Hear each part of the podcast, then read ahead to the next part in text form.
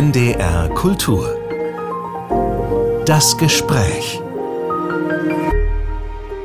Mit Juliane Bergmann. Sie gibt mit ihrer Lyrik der Welt etwas zurück, was ihr endgültig abzugehen droht. Schönheit. So beschreibt die Jury des Marie-Louise Kaschnitz-Preises ihre diesjährige Preisträgerin. Gemeint ist die Autorin Anja Kampmann.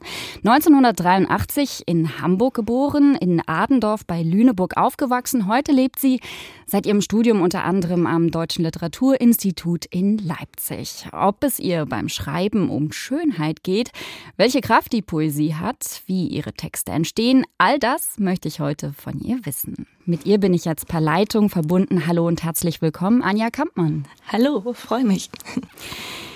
Zum Jahresbeginn, da haben Sie auf Instagram ein herrliches Foto von sich gepostet. Ein Blitzerfoto war das. Sie am Steuer eines Autos mit so einer Mütze auf, einem sehr fester Blick, lässig den Arm auf die Autotür gelehnt. Das war so ein bisschen, das hatte so ein bisschen Agentinnen-Vibes. Draußen schien es zu schneien. Da waren so irgendwie so Flocken vor der Linse. Darunter die Zeile, New Year's Pilot. Wohin ist diese Pilotin im neuen Jahr unterwegs? Ja, also wenn ich mir das immer überlege, dann denke ich, es ist sehr viel. Ähm, und tatsächlich glaube ich, ist es aufregend. Also ich bin gerade dabei, einen Roman zu Ende zu schreiben, der im Herbst erscheint.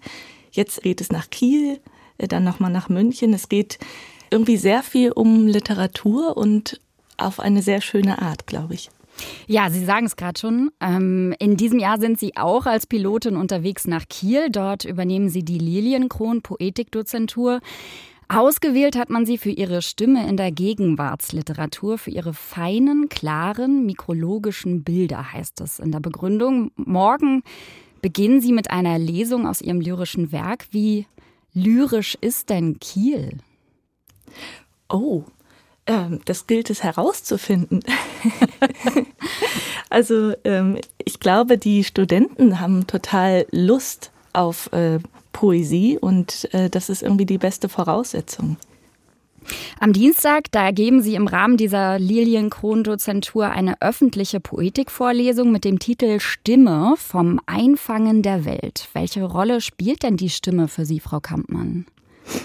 Na, die größte eigentlich. Also ich glaube, die Stimme ist das, was uns quasi die Perspektive auf die Welt gibt. Und die Stimme hat eben das Potenzial, auch so mit einer großen Leichtigkeit von schweren Sachen zu sprechen und äh, eben diese ganzen Nuancen, die im Alltag so oft verschwinden, irgendwie einzufangen. Und ich glaube, Schreiben ist eigentlich immer auch ein Weg, irgendwie seine Stimme zu suchen und zu finden und letztlich auch mit äh, ja zu kommunizieren über die Welt und über die Dinge, die uns was bedeuten. Und ähm, ich versuche, glaube ich, auch in dieser ja in dieser Poetikvorlesung einfach darüber zu sprechen, was diese Welt ist oder wa was mich daran interessiert und das Ganze eben auf eine leichte Art. Stichwort Poetik, also Lehre von der Dichtkunst. Arbeiten Sie eher intuitiv oder folgen Sie so einem Plan, wenn Sie schreiben? Schön wär's.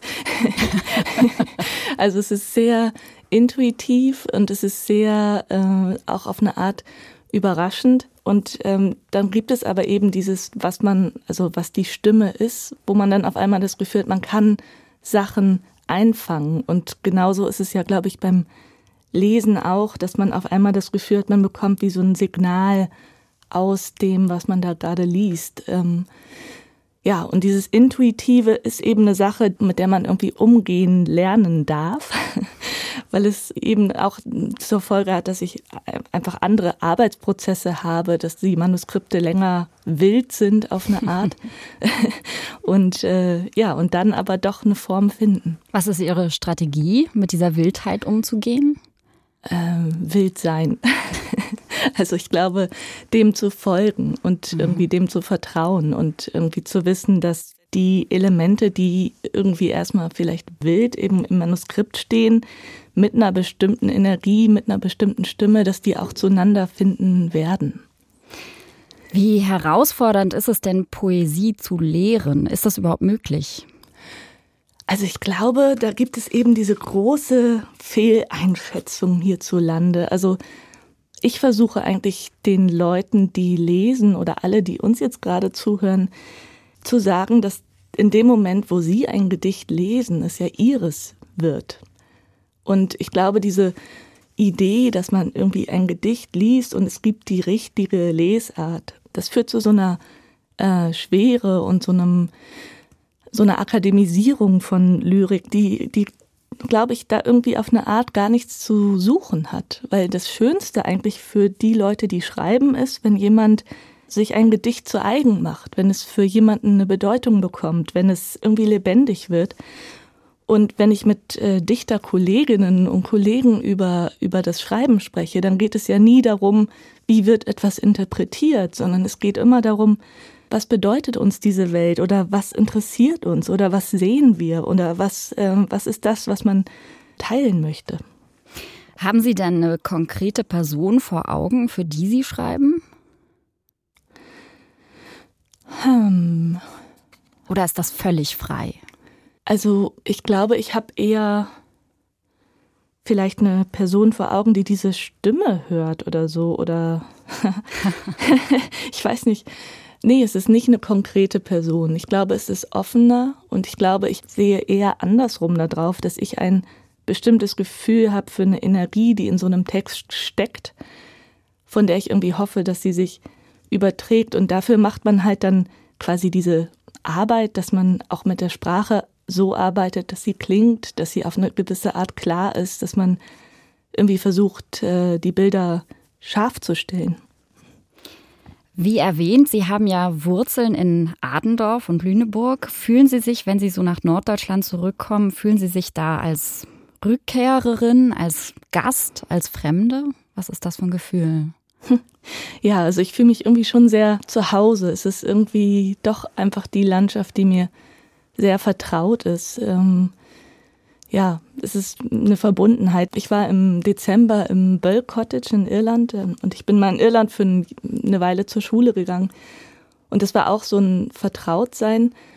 Und gleichzeitig ähm, habe ich da so ein bisschen diese Schriften von Heinrich Böll ein bisschen gelesen und er sagte eben, dass Zuhause für einen Schriftsteller oder eine Schriftstellerin ist für ihn in der Sprache. Und ähm, ja, für mich ist es, glaube ich, die Sprache und aber auch ein bisschen die Landschaft. Ja, Sie sagen gerade schon, Sie erwähnen gerade schon die Landschaft. In Ihren Gedichten, da tauchen immer wieder Orte aus Ihrer Kindheit und Jugend auf, also die Provinz in und um Niedersachsen. Warum lässt Sie diese Landschaft nicht los?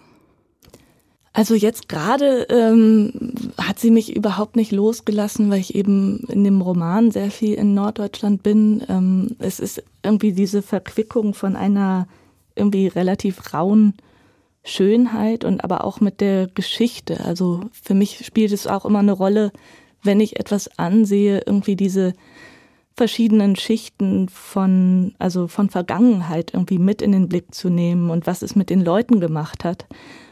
Und äh, ich glaube einfach, es gibt dann, ja, wie so Orte, an denen man eben diese, diese Feinheiten besser versteht und auch selber besser herausarbeiten kann.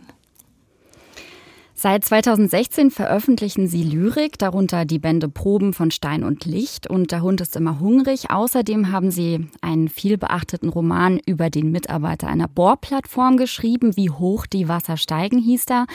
Im vergangenen Jahr, da wurde ihr Sprechtheaterstück Dunst als käme alles zurück in Donaueschingen uraufgeführt und sie haben den Gedichtband Republik der Taubheit vom ukrainisch-US-amerikanischen Dichter Ilya Kaminski ins Deutsche übersetzt. Sie schreiben, sie übersetzen, das geht von Lyrik über Prosa bis hin zu Theatertext. Wie gelingt Ihnen da der Rollenwechsel, Frau Kampmann, zwischen diesen verschiedenen Arten des Schreibens, den verschiedenen Arten des Umgangs mit Sprache? Ja, interessante Frage. Also die Arbeit für die Bühne war jetzt tatsächlich so eine Art Premiere. Das war äh, für eine Sprecherin, die auch noch musikalisch begleitet wurde, ähm, eigentlich ziemlich abgefahren. Und sonst arbeite ich ja schon eher in der Lyrik und Prosa und da ist es eben so, dass ich, glaube ich, längere Phasen habe, wo ich dann mehr Lyrik schreibe und jetzt aber eigentlich gerade aus einer langen Phase komme, in der ich sehr viel Prosa geschrieben habe, wobei ich mich dann manchmal frage, ob ich eigentlich so eine normale Prosa-Schriftstellerin bin, weil ich. Was ist schon normal? Was ist schon normal? und jetzt hatte ich, also jetzt ist es gerade so, dass ich einfach so viel Spaß habe mit dieser Erzählstimme. Das ist mir, glaube ich, auch noch nie so gegangen, dass ich wirklich das Gefühl habe, dieser ganze Roman wird quasi getragen von einer Figur und auf eine Art bin ich irgendwie sehr dankbar, mit der Zeit zu verbringen. Und das ist, äh, klingt vielleicht so ein bisschen seltsam, ist aber, glaube ich, eine gute Voraussetzung, um eben über diese langen Strecken zu kommen, in denen man quasi so eine Erzählung auch ausarbeitet. Man unterstellt Ihnen ja auch, also das war bei Ihrem ersten Roman ja auch so, dass Ihr Romanschreiben oft auch etwas Lyrisches hat. Umso gespannter bin ich auf das Buch, das Sie jetzt schreiben. Sie haben es gerade schon angedeutet, Sie beenden gerade Ihren neuen Roman. Für den haben Sie das Literaturstipendium des Landes Niedersachsen bekommen. Ein paar Stichworte kann man dazu schon finden. Also Der Keiler ist der Titel. Anfang der 1930er Jahre spielt es. Es geht um die Machtübernahme der Nationalsozialisten, erzählt aus der Perspektive einer jungen Frau und durch die Augen eines Wildschweins. Wie darf ich mir das vorstellen? Jetzt lachen Sie selbst schon.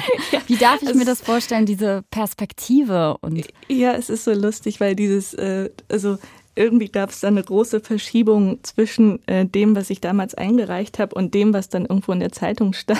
Ach was. also, ich hab, also es äh, ist ganz anders. Erzählen Sie.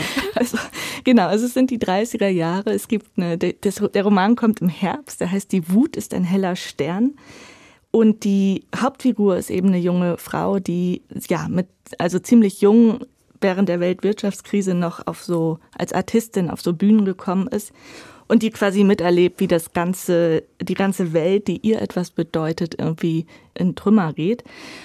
Das Ganze versuche ich aber eben anders zu erzählen, als man es sonst kennt. Also der Fokus ist wirklich auf dieser jungen Frau und es gibt viel Wut und viel Witz in dem Text ähm, und gleichzeitig natürlich die Schwere der Ereignisse, die kommen. Und ähm, für sie ist dann irgendwann die Frage, wie äh, wie sie es schafft, auch auf ihren kleinen Bruder, der so ein bisschen autistisch ist und äh, auch eingeschränkt im Gehen, ähm, auf aufzupassen. Und es stellt sich dann natürlich irgendwann raus, dass sie es nicht äh, vor Ort schaffen wird. Und ihr anderer Bruder ist Schmied und er bekommt das Angebot, auf einem Walfänger als Harpunenschmied zu arbeiten. Und dieses Angebot ist so eine Art Fluch und Segen.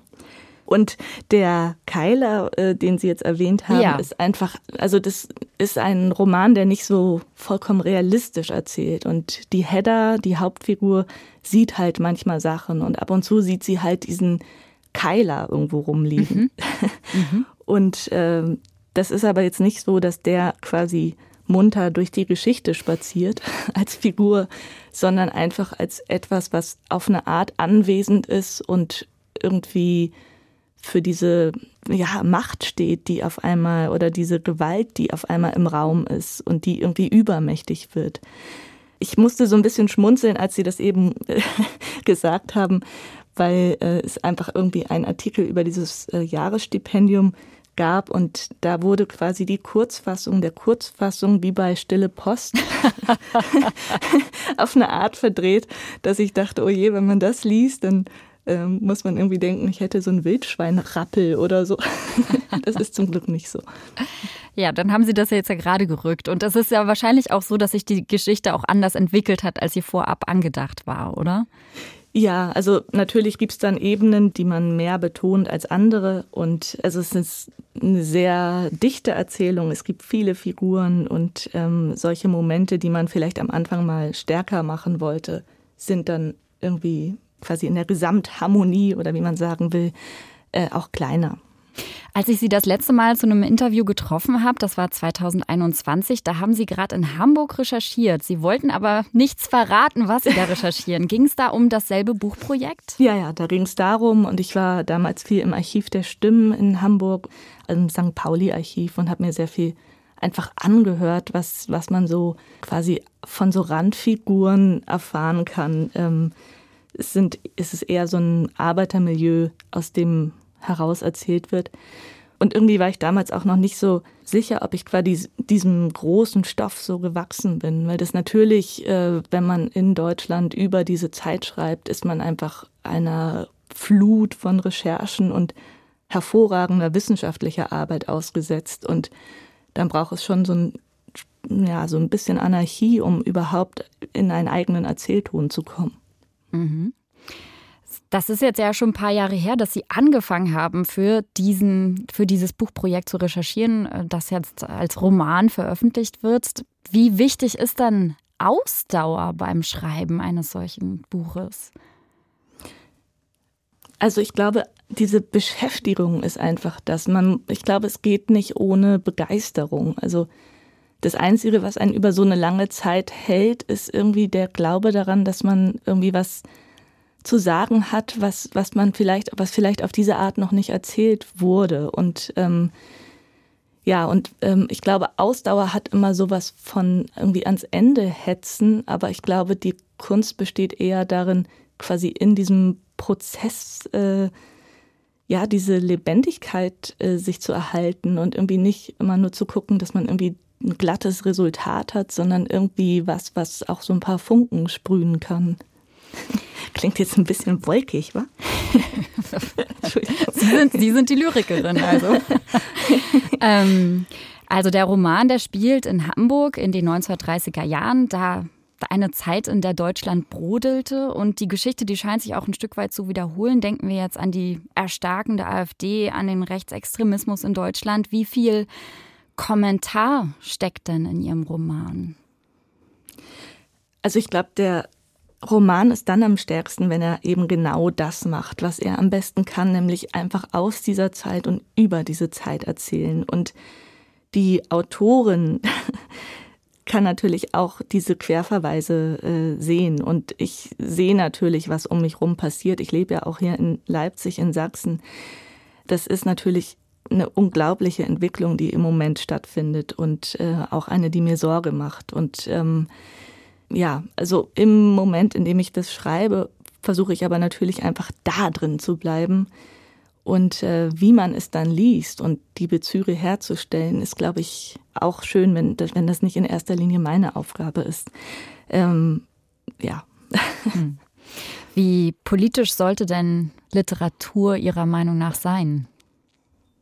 Also ich glaube, Literatur ist auf eine andere Art politisch, als jetzt äh, andere, andere Textgattungen das sind oder als äh, irgendwie Journalismus das ist, weil sie, glaube ich, in dem Moment politisch wird, indem man irgendwie über Bedeutungsverschiebungen nicht nur spricht, sondern sie irgendwie fühlbar macht. Und, ähm, und da hat sie natürlich eine unglaubliche Stärke und auch einen Nachhall, den vielleicht journalistische Texte nicht haben. Und ich versuche eigentlich, wenn ich arbeite, darauf meinen Fokus zu legen und zu sagen, schaut mal, was, was uns hier abhanden kommt. Schaut mal, was das für ein, für ein Debakel ist und schaut mal, was das, also was das auch mit dieser Figur macht. Und ähm, insofern versuche ich eigentlich immer, mich eher in den Dienst zu stellen von einem gelingenden Text und darüber die Aussagen zu machen. Und natürlich sind die politisch. Also ich schreibe ja auch, wenn ich über in, in Gedichten geht es um geklonte Pferde und es geht auch äh, im letzten Gedichtband schon um Karl Kaufmann, also den damaligen Gauleiter von Hamburg. Und also es gibt sehr viele Ebenen, die immer anklingen. Ich finde aber, wenn man Literatur liest, sollte man die Freiheit haben zu interpretieren. Inzwischen ist ja auch künstliche Intelligenz das neue Fortschrittsthema. Es geht ja so weit, dass es sogar schon Lyrikbots gibt, die Gedichte schreiben. Macht Ihnen das Sorge? Das Ende dieser Entwicklung ist ja gar nicht abzusehen. Ich glaube, im besten Falle ist es eher so, dass man sich dann nochmal darauf besinnt oder sich klar wird, was ist es eigentlich, was wir Menschen denen voraus haben. Was macht es eigentlich, wenn wir uns was erzählen? Äh, wieso machen wir das? Wir sind halt endlich und wir haben irgendwie die Möglichkeit, Bedeutungen festzuhalten. Und eine Maschine wird immer, wird quasi die richtigen Knöpfe drücken können. Also natürlich kann eine KI irgendwie Termine machen am Telefon oder kann irgendwie sehr viele Sachen ersetzen. Aber ich glaube, gerade dieser literarische Zugriff auf Welt der jetzt nicht nur irgendwie so ein munteres Plappern und Fortspinnen einer Geschichte ist, sondern vielleicht irgendwie Fragen stellt, da bin ich, also bin ich zumindest optimistisch, dass es dafür irgendwie Autorschaft braucht und irgendwie, ja, ein Feingefühl. Ist denn das, was die Maschine abliefert, wenn man da also einen Knopf drückt und die Maschine ein Gedicht ausspucken lässt, ist das, was da rauskommt, überhaupt ein Gedicht? Also ich, ich habe es auch schon mal äh, mit Freunden mal äh, spaßenshalber gemacht mhm. und äh, wir fanden es sehr ulkig. also sie kann halt irgendwie natürlich ein bestimmtes Wortmaterial verwenden und äh, aber es ist eben kein Ton. Also vielleicht ist das auch, schließen wir hier den Bogen nochmal zur Stimme. Also ich glaube, eine KI kann Stimmen imitieren, aber das, was eine Stimme ausmacht, ist ja eben neue Ausdrucksweisen zu finden und ähm, ungewohnte und nicht zu imitieren. Ich weiß nicht, haben Sie Erfahrungen damit? Ich habe das auch schon mal ausprobiert und ja, bin so ein bisschen hin und her gerissen, weil ich einerseits glauben will, dass eine Maschine das niemals ersetzen kann, was ein kreativer Geist äh, vollbringt. Andererseits, wenn man es mir nicht sagt und ich es vorgelegt bekomme, ich bei manch kryptischem KI-Gedicht auch denken könnte, hm, okay, vielleicht ist das so ein bisschen dadaistischer Versuch. Äh, also man kann mich schon aufs Glatteis führen und das finde ich ähm, erschreckend. Ja, das ist total erschreckend. Also wenn äh, quasi der Moment erreicht ist, wo quasi der Funke überspringt von der KI, ähm, das habe ich selber eben noch nirgendwo gelesen oder ich habe noch keinen Text gelesen, wo ich dachte, also von der KI, wo ich irgendwie begeistert gewesen wäre. Ja, Begeisterung hielt sich bei mir auch in Grenzen. Ja. Ähm. Also es gibt, es gibt so ein Gedicht, äh, wo ähm, Adam Zarajewski irgendwie beschreibt, wie er in Krakau auf einer Bank sitzt und ein, äh, ich glaube, ein Gedichtband von Gottfried Benn oder so liest und äh, eigentlich darauf wartet, dass diese alles, was um ihn rum passiert, quasi leise wird und er auf also das Signal aus dem Gedichtband empfängt. Und das finde ich ein ganz schönes Bild, dass man hm. quasi so eine Intensität im Lesen erzeugen kann, die stärker ist als das, was um einen rum ist. Frau Kampmann, gerade wurden Sie ausgezeichnet mit dem Marie-Louise-Kaschnitz-Preis. Zuletzt haben Sie auch den Günter Kunert-Preis bekommen, den Rainer Malkowski-Preis. Die Poetikdozentur in Kiel, die ist dem Lyriker Detlef von Lilienkron gewidmet. Solche Preise, die knüpfen sich ja aufgrund des Namensgebers, der Namensgeberin immer an ein schreibendes Vorbild, an einen Menschen. Was was macht das mit Ihnen? Also bei Marie-Louise Kaschnitz war ich selber ein bisschen beeindruckt, ehrlich gesagt, weil äh, die Jury auch noch so nett geschrieben hat. Irgendwie das, also in der Begründung hieß es dann irgendwie, Marie-Louise Kaschnitz hätte ihre helle Freude daran. Also und da denke ich manchmal, oh la la, also ich habe früher sehr viel Kaschnitz gelesen da wird mir dann so ein bisschen schwindelig. Die, ja, ich freue mich dann. Also ja, es ist, glaube ich, eine schöne Art, irgendwie sich irgendwie in Verbindung zu setzen mit Autoren. Also Malkowski habe ich damals auch viel gelesen. Ja. Hm. Ich habe anfangs schon die Schönheit erwähnt, ähm, die Menschen immer wieder in ihren Gedichten sehen. Jetzt leben wir an sehr krisenhaften und eher hässlichen Zeiten. Hat er das das Schöne noch Platz? Ja, es ist so, so bittersweet Symphony, oder? Also man hat beides. Es ist, äh, man hat das Schöne und man hat äh, den Moment, wo man schluckt, wo man eigentlich innehalten möchte. Ich glaube, das Schöne hat immer Platz, aber ich weiß nicht, ich weiß gar nicht warum, aber ich muss gerade, ich habe einmal so ein Gedicht geschrieben, was in der Ukraine spielt und man sieht so Kinder auf so einem bemalten Panzer spielen und das ist nur so eine Momentaufnahme. Und ne, also ja, man hat irgendwie immer sehr viel verschiedene Ebenen gleichzeitig im Gedicht. Also ich, ich versuche schon auch die Freude irgendwie so oder die das Leben im Blick zu behalten und gleichzeitig sind die natürlich teilweise ein bisschen wuchtig. Also die, die Themen, die in den Gedichten auftauchen, äh, da versuche ich mich überhaupt nicht auf was Pittoreskes zu beschränken. Ist das ein Kompliment, das Sie annehmen können, wenn man Ihren Gedichten Schönheit andichtet? Ah, ich finde, Schönheit ist was ganz äh, Unterschätztes. Also ich, ja, also nee, kann ich total annehmen. Ich glaube, Schönheit ist irgendwie das, was man sich bewahren muss. Und was heißt eigentlich Schönheit? Ich glaube, es heißt ja eher, Das heißt, das heißt ja nicht, dass man irgendwelche Idealbilder irgendwie abbildet, sondern dass man vielleicht Sachen sieht, die sonst übersehen werden, dass man einen Zugang zu der Welt äh, schafft, die uns umgibt, der, der irgendwie wach ist. Und zur Schönheit gehört natürlich auch äh, Traurigkeit und gehört auch, dass man, dass man die Dinge nicht festhalten kann. Und das, also Schönheit ist ja eher ein Aufleuchten in einem Moment. Und wenn man es so sieht, dann ist es ein großes Lob. Sagt die Lyrikerin Anja Kampmann. Danke, dass Sie heute mein Gast waren, Frau Kampmann. Ja, ich bedanke mich für die Einladung.